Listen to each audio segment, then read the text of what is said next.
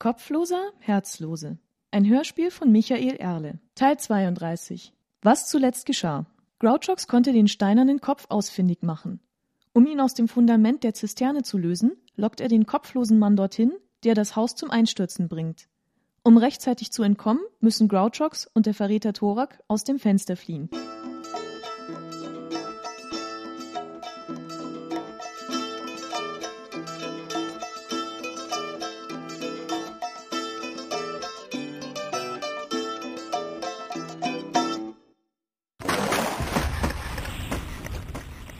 Endlich wurde die Fensteröffnung frei. Grouchox tat aus dem Stand einen Satz, der ihn fast zur Hälfte ins Freie beförderte, ihm aber gleichzeitig den Atem raubte, als er mit dem Bauch auf den Fensterrahmen knallte. Er fürchtete, jeden Moment den erbarmungslosen Griff des Steinmannes um die Knöchel zu spüren, zu hören, wie seine Knochen splitterten und die Muskeln zu Hackfleisch zermahlen wurden. Ohne auf sein schmerzendes Mittelteil zu achten, drückte und zog er sich hinaus, fiel vor dem Fenster zu Boden, rappelte sich auf und hinkte davon. Er hörte, wie die letzten Mauern des Zisternenhauses hinter ihm nachgaben, als der Kopflose sich seinen Weg durch die Wand brach. Er rannte weiter, ohne recht zu sehen, wohin es ging. Steine und Wurzeln ließen ihn stolpern. Doch selbst wenn er das eine oder andere Mal auf den Knien landete, stand er doch immer wieder auf und entkam mit dem Hamsterprinzen Odisuffel ins Dunkel der Nacht.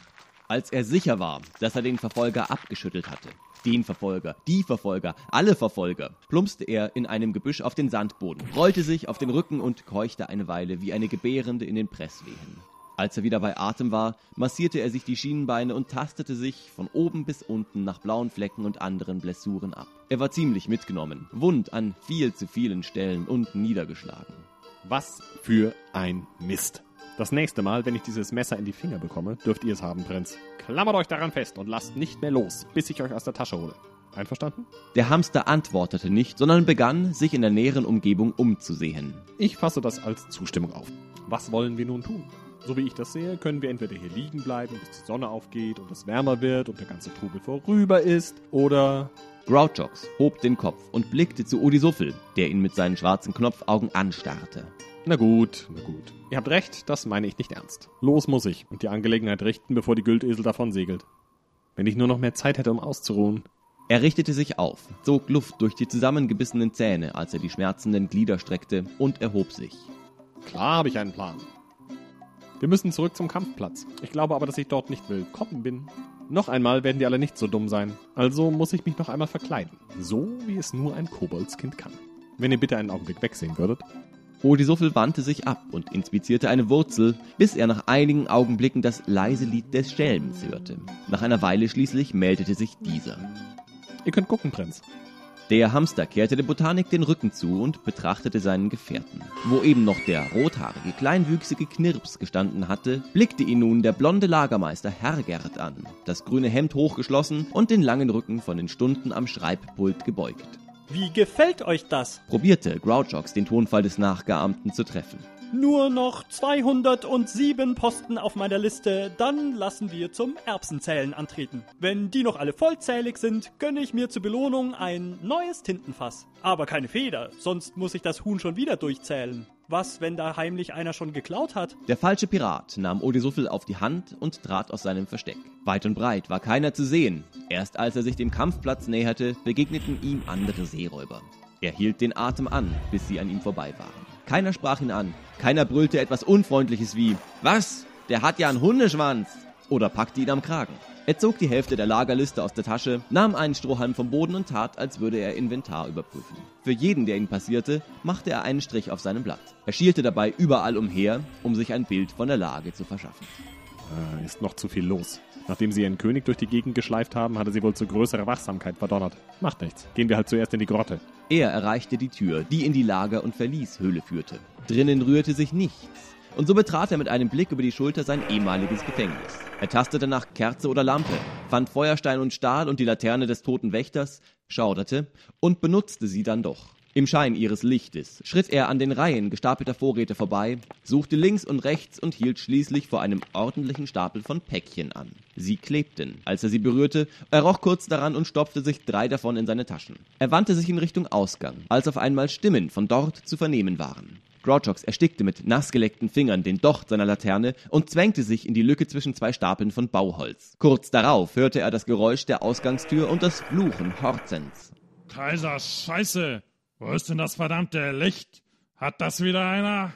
Sicher wurde es genommen, um den Kampfplatz zu beleuchten. Grouchox verzog das Gesicht. Es war Hergert, der echte Hergert. Dass mir so etwas immer passieren muss, klagte er still. Einmal, nur einmal ungestört die Geschäfte erledigen und dann verschwinden, ohne dass wieder irgendwas dazwischenkommt. Ne Fackel von draußen! Eine Minute lang hörte der Schelm nichts weiter. Schließlich meldete sich der Lagermeister zurück. Flackernder Lichtschein begleitete sein Kommen. Hab eine von draußen. Haben sie einfach stehen lassen, als ob Öl und Lumpen nichts kosten. Der andere brummte einen unverständlichen Kommentar. Dann gingen die beiden voran. Grouchox sah zu, wie das Licht immer heller wurde. Er zwängte sich noch weiter in seinen Winkel hinein und atmete so lautlos wie nur möglich durch den leicht geöffneten Mund. Und du bist sicher, dass es einer von den Güldeselern war? Hab ich doch gesagt, der kleine, rote. Ich glaube, wir finden hier die meisten Beutestücke, die ihm gehört haben. Ich wollte ja eine Liste machen, aber Thorak ist lieber saufen gegangen. Und? Was? Nur das Übliche. Decke, Besteck und einen Krug. Alles Wichtige hat er am Leib getragen. Na, wir hätten die Bande doch ausziehen sollen. Nun gut, geh du und sieh, ob das Zeug noch da ist. Ich seh mir die Zellentür an. Irgendwas stimmt doch an der Sache nicht. Wie soll der Kerl da rausgekommen sein?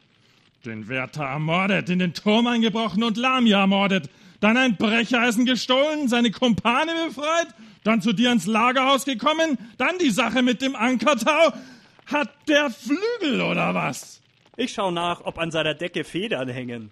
Beide kamen an Grouchox Versteck vorbei. Er sah, dass Hergert vom Piratenhäuptling Horzen begleitet wurde, mit dem er sich unterhalten hatte. Grouchox wandte sein Gesicht ab. Gerade als sich der Schelm in Sicherheit wiegen wollte, hielten die Schritte inne, direkt vor der Nische, in der er steckte. Sein Herz hämmerte auf einmal bis hinauf in die Ohren. Fast hätte er nicht verstanden, was der Piratenkönig als nächstes sagte. Ach, verdammt!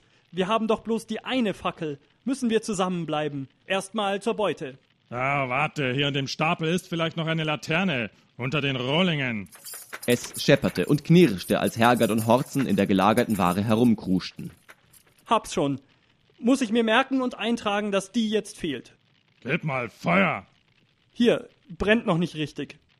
Ja, der Docht muss noch auf die richtige Länge. Moment. Geh du schon mal, ich hab's gleich. Gut. Hergert entfernte sich mit der Fackel. Grouchox wagte einen Blick auf den Gang, wo Horzen mit den Tücken der Technik kämpfte. Es schien, dass der Docht nicht genug Öl zog, denn das Licht in seinen Händen erlosch fast bis zu einem Funken. Kaum konnte Grouchox noch die Hände des Piraten ausmachen, der durch leichtes Pusten versuchte, die Flamme wieder zu entfachen. Grouchox ärgerte sich. Diese Situation bot sich für tausend dumme Späße an. Mit seinem Erscheinen als falscher Hergert, Irrungen und Wirrungen im Dunkeln, Täuschungen mit verstellter Stimme, doch er hatte einfach keine Zeit.